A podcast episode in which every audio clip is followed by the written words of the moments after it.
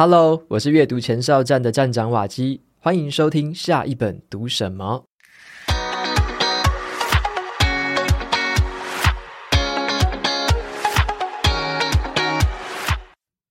今天我要跟大家分享的这本书叫做《闭嘴的艺术》。在一个越来越喧嚣的世界里面，学会闭嘴是一门艺术。特别是啊，在这个社群媒体兴盛的时代哦，人们都渴望寻找一个可以真正的去聆听。审思跟反思的空间，了解到闭嘴的重要性，针对每个人来讲都有深远的意义。那这本书呢，就会告诉我们，少说一点话的人生会更美好。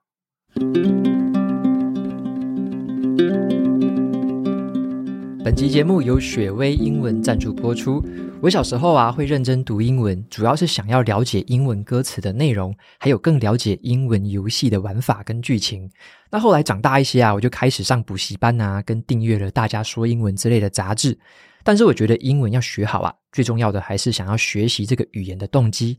那每个人接触英文的时机，还有学习的经历都不太一样。可是呢，想要考取高分的心情哦，或许都是一样的。特别是啊，在出社会之后，多益测验。更是许多公司用来衡量我们英文程度的标准，所以呢，我想要推荐给正在准备或是想要准备多益考试的你，有一堂线上课程叫做《无痛冲刺一千题》。这堂课呢，是由雪薇英文推出，雪薇英文的 YouTube 频道有超过二十万的订阅，开设了六门线上课程了，帮助超过八千名学员考取理想的多益分数。那这堂课呢，可以帮助你用最短的时间摸透出题的逻辑，还有考题的陷阱，用最短的时间正确解题。那么课程里面有两位多益满分的老师哦，会手把手的传授解题技巧给你，带你解一千个模拟试题，教你克服各种的题型。课程里面呢，也附上了多益考前三十天的冲刺计划，让你在考试之前更有信心，可以轻松取得高分。多益的考试啊，包含了阅读还有听力测验这两种。你可以依据自己的需求，只购买阅读，或者是只购买听力。当然啦、你也可以同时购买两种，价格会更优惠哦。九月十七号之前有瓦基专属的这个优惠折扣，结账的时候输入专属优惠码 RUN 二五零。单一方案可以折抵两百五十元，购买完整的两个方案就可以折抵五百元哦。有兴趣的朋友，欢迎前往节目资讯栏参考看看吧。这本书来说什么呢？《闭嘴的艺术》这本书的作者是美国的记者，叫做丹·莱昂斯，他同时也是一位小说家，还有编剧。那他曾经帮这个《富比士》杂志，还有《纽约时报》等一些知名的刊物撰写文章，发表过很多关于科技产业的深度报道。他也承认啊，他自己是一个超级爱说话的人。可是他渐渐发现，太爱说话并不是一件好事情。这个坏习惯呢，对他的身心带来了不好的影响，而且他还因为说错话，太爱说话了，然后说错话被踢出新创公司，损失了一笔价值高达八百万美元的这个股票选择权哦。因此啊，他想要透过这本书传达一个观念，在这个到处都充斥着资讯还有噪音的时代，我们不只要学会闭嘴，更要学会真正的聆听，知道什么时候。保持沉默，什么时候又该说话，活出一个更平静而且更加丰富的人生。那这本书啊，分别探讨了一些该在哪些场景闭嘴，像是在网络上、在职场上面、在家庭生活上、在爱情关系当中。读完之后啊，我也发现哦，作者他并不是要我们说一个字都不讲的那一种沉默和就是不说话哦，而是要我们少讲一点。不必要的话，把精神放在那一些有必要的深度谈话当中。透过这种少说多听的心态调整，我们可以提升自己的同理心，还有创造力，找到属于自己内心的平静。那么接下来呢，跟大家分享几个重点哦。第一个是打破男女说话数量的迷思。书里面有提到一个统计数据的迷思哦。颠覆了我对于男女说话数量的这个刻板印象。这个肢体语言专家亚伦皮斯曾经做过一个统计调查，那这个统计数据呢，被很多的人引用还有流传。这个数据是这样子的：女性每天平均说出口的话大概是两万个字，而男性平均说出口的是七千个字。哦，你乍听之下好像女性比男性还要多话，这个好像很符合我们人们的刻板印象嘛。但是啊，这个数据有一个很大很大的问题，它的计算是包含了那一些脸部表情还有手势这方面的沟通事件，而不是单纯的口语字句而已。而且这个数据啊，没有什么学术方面的论文佐证。那为了要验证这个数据，亚利桑那大学的社会心理学家马西亚斯梅尔，他就进行了一项实验，打破了这个谣传已久的迷思。研究人员呢，他们要求大约四百名的男女各半的这个大学生，他们每个人啊，携带一种随身电子记录器。这个装置呢，会录下来这个携带者的声音，来计算他们说话出来的文字数量。结果哦，过了几天之后，研究人员就将这个统计的数据进行了一个平均。他们发现到，无论是男性或是女性，每个人每天说话的数量大约都落在一万六千个字左右，而且当中啊，说话最多的前三名都是男性。也就是说呢，男性跟女性的说话数量并没有显著的差异啦。这项数据后来还被《科学人》杂志特别撰文去介绍。那接下来呢，梅尔他就更感兴趣了哦，他就开始去研究人们说话的时候到底在谈一些什么。他的研究就把对话的内容区分成为胡言乱语的闲聊，还有具有实质内容的优质对话，他发现了一个很有趣的结果：花费更少时间在胡言乱语还有闲聊，并且花更多时间进行优质对话的人，他们会更快乐。那除此之外啊，他也开始探索了这个优质对话是不是跟我们身体的健康有关。那也透过一些实验，他发现了那一些进行更好的对话的人会有健康的免疫系统。那你或许啊会好奇说，什么是优质的对话呢？梅尔他认为，重点是在你进行这场对话的当中，我们能不能够塞进一些诚挚？好，这些诚挚代表的是我们要卸下面具，不要漠不关心的问人家说啊，你今天好吗？就这样随便问问而已，而是呢，我们要很认真、很诚恳的去问对方。诶，说真的，你今天过得怎么样呢？我们可以谈谈在学校发生的事情。在工作上遭遇的那些委屈，我们谈一下在专案上面获得的突破。优质对话的起点，只不过就是多了一些些的认真，加上一些些的关怀。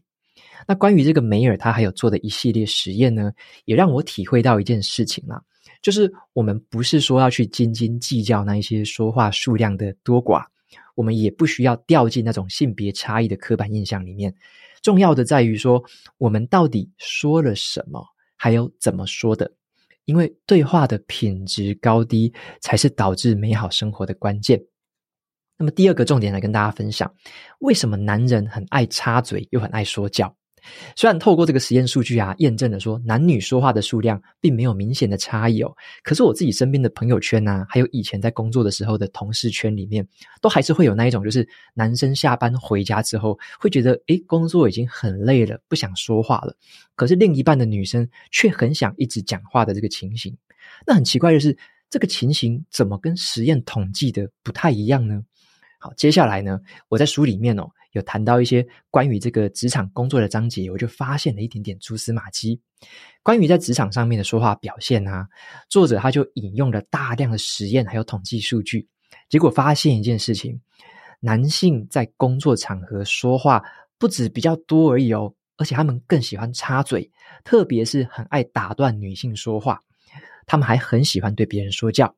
而且大部分的男性啊，对于这种情况其实是没有自知之明的。他们都是等到被研究人员记录下来、被录影下来之后，才会发现自己在工作上说的话原来这么多，行为举止竟然这么没有礼貌。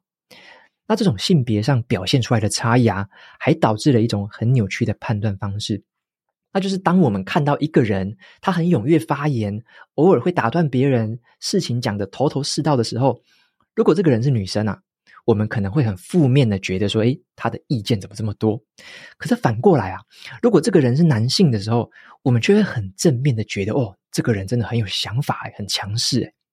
所以作者他提醒男性读者啊，要认知到哦，我们男性啊，多半都是内建的那种会打断别人说话的体质啊。因为在演化的过程当中，雄性的动物就是会展现出那种强势的一面，好像说话要很大声啊，气势要够强啊。可是，在现代的社会啊，一直去打断女性的说话，反而会让女性降低对你的评价，对你说的话大打折扣。他建议。男性呢，要把两人的对话当成是你在组队打篮球，你要懂得传球和分享球权，而不是每一次哦都只想着要自干而已。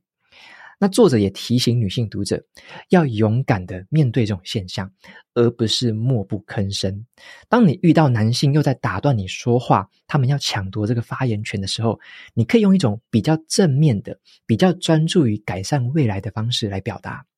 你可以这么说。我们可不可以让每个人先不要被打断，快速的把话先讲完？这样子的会议肯定会更有效率。那相反的啊，你不要用情绪性的或者是负面性的表达方式哦，像是你可能会直接指责对方的错误，直接骂他哦，不要这样子讲哦，因为这样你可以避免遭遇到那种不必要的社会性的这种报复啊。那回到我们个人身上，无论是性别啊，或者是职位高低，我认为最重要的就是搞清楚什么时候该闭嘴。多一点点的倾听，那什么时候呢？又该勇于表达意见，提出那些有助于事情推进的论点。那引用我最喜欢的一个沟通诀窍哦，就是最有说服力的人，倾听跟讲话一样多，问的问题跟回答的问题一样多。当你不知道该不该说话的时候，你只要记得多一点倾听，多一点提问就对了。接下来第三个重点跟大家分享。闭上鸟嘴就是一种个人品牌。书里面有一个章节谈的是在网络上面闭嘴，这个是跟我自己切身相关的话题哦。因为作者他提到，我们这个世代啊，常常会被洗脑一个观念，就是我们必须拥有自我品牌，也就是大家常常听到的个人品牌。那这个观念呢，就鼓励我们都要勇于发言，都要一直发言，最好是让全世界都知道自己想说的话是什么，想要传达什么样的观点。可是问题是啊，在这种不断的试图从这种嘈杂声当中突围而出的行为，大部分的人啊，都只是在这个噪音的背景音量把它往上调高而已。因此呢，这个章节的标题哦，就叫做“闭上鸟嘴”，就是一种个人品牌。这个标题也在我心里面浮出一个困惑啦，就是像对于我自己啊，是正在经营自媒体还有个人品牌的创作者来说。如果闭上嘴巴不说话，那要怎么样让更多的朋友认识我自己呢？这个问题呀、啊，就让我回想起了一本我很喜欢的书，叫做《大声工作法》。那本书呢，告诉我们说，要勇敢的公开分享自己在工作上面的一切过程还有结果，就很像那本书名讲的，把自己的工作内容大声的说出来。那这个观念是不是跟闭嘴这件事情有很大的冲突呢？好，这样的一个冲突，我觉得就很有趣了。后来我就算是很仔细的去思考，还有对照之后，发现啊，其实呢，这两本书他们谈的观念并没有冲突。好，那我分开来解释一下，《闭嘴的艺术》这本书，它强调的是我们要能够在一个可以身处安静的情况之下，用实际的成就去建立品牌。对自己的能力要有足够的安全感，还有信心。如此一来，就不需要在社群媒体上到处奔波，拼命的自吹自擂，寻求关注。同样的，你也会被人看见。那我认为这一段话的关键字在于说自己的能力，也就是呢，我们自己的专业领域。那另外一本书叫做《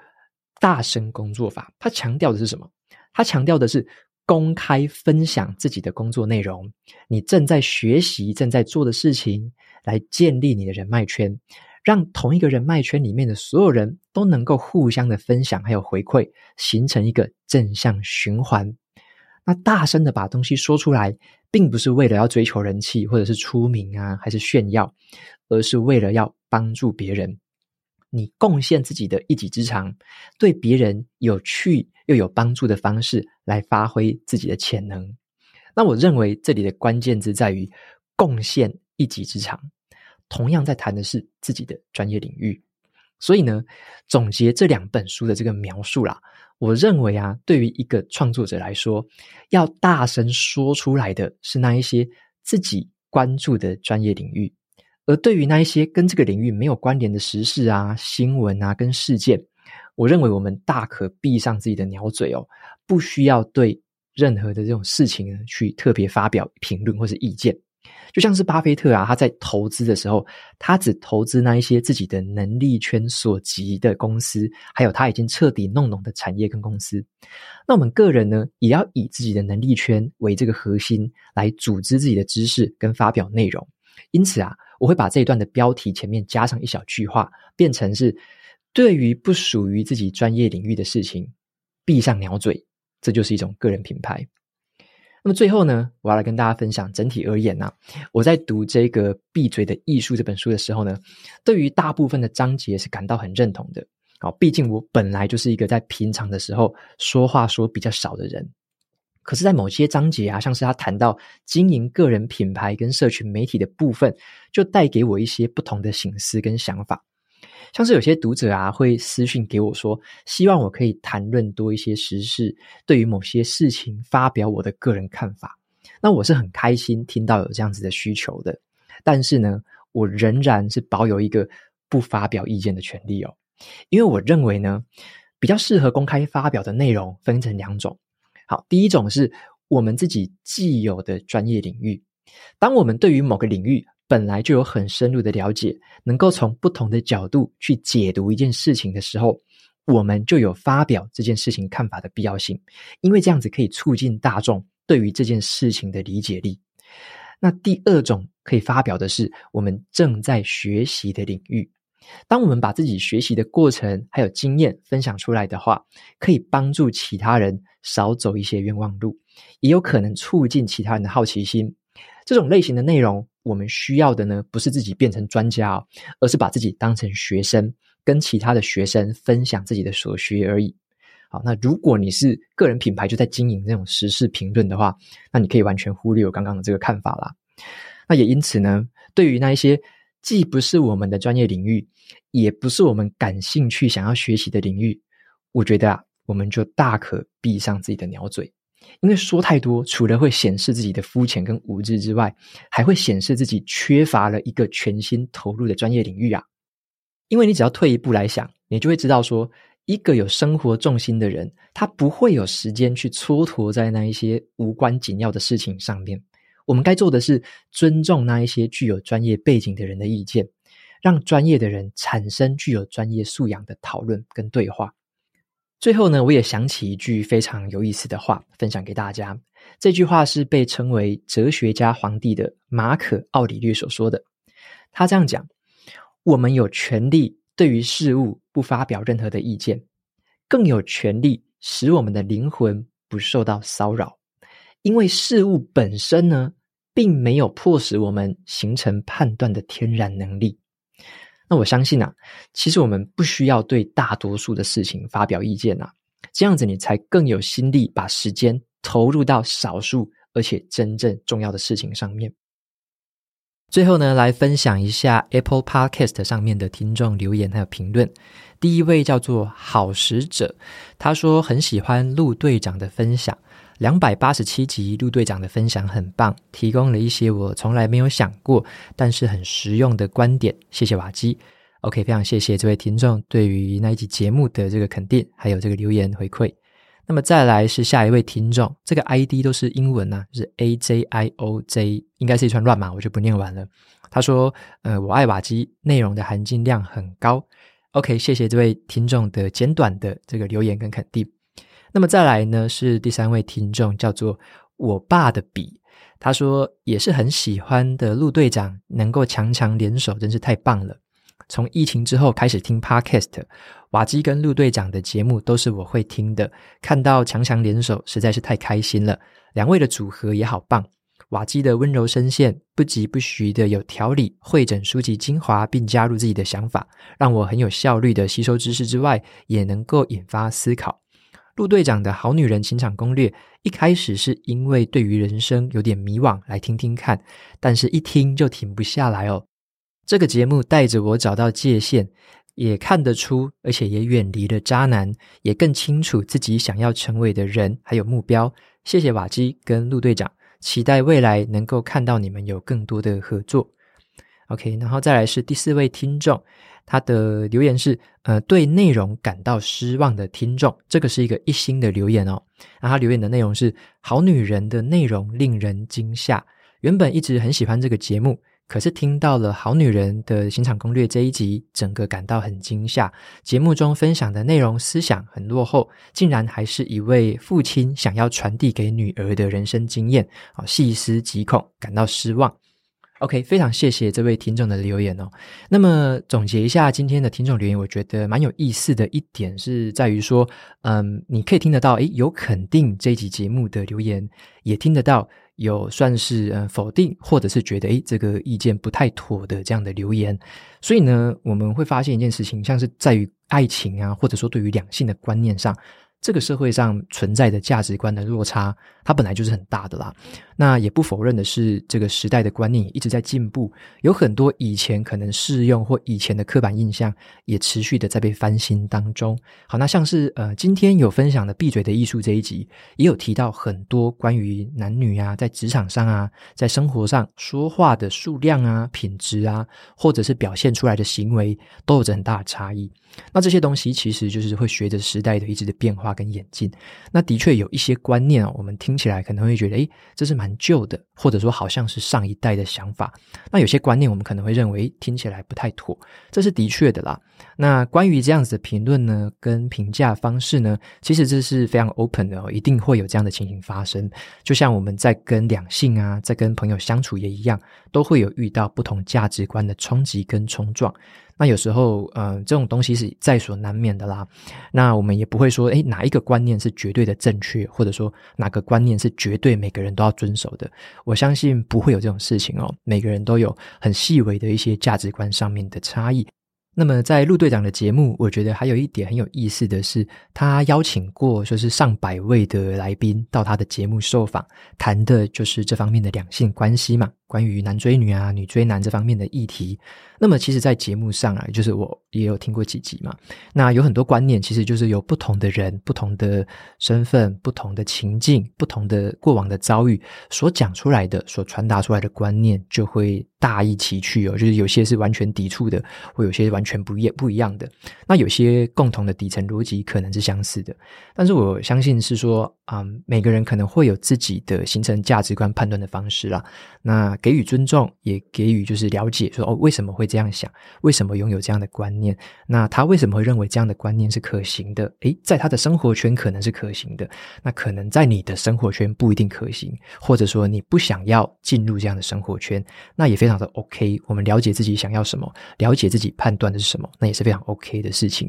所以呢，我就是分享这样的留言给大家，可以了解，也可以参考。就是诶，有些人可能会认同某些说法，有些人可能会不认同某些说法。但是基本上来说，就是一个非常 open、非常可以讨论、值得很多很多这个讨论空间的一件事情。那也留给大家思考，大家也可以去参考一下更多不同的观点，或者说从不同的人身上可以去学到、可以去理解到不同的人他们所表达事情的角度跟方式。OK，那就非常感谢这几位听众的分享，都非常开心能够听到大家的回馈。OK，那节目到这边就到了尾声。如果你喜欢今天的内容，欢迎订阅下一本读什么。你也可以订阅我的免费电子报，每周收到最新的读书心得，还有好书金句。我们就下次见喽，拜拜。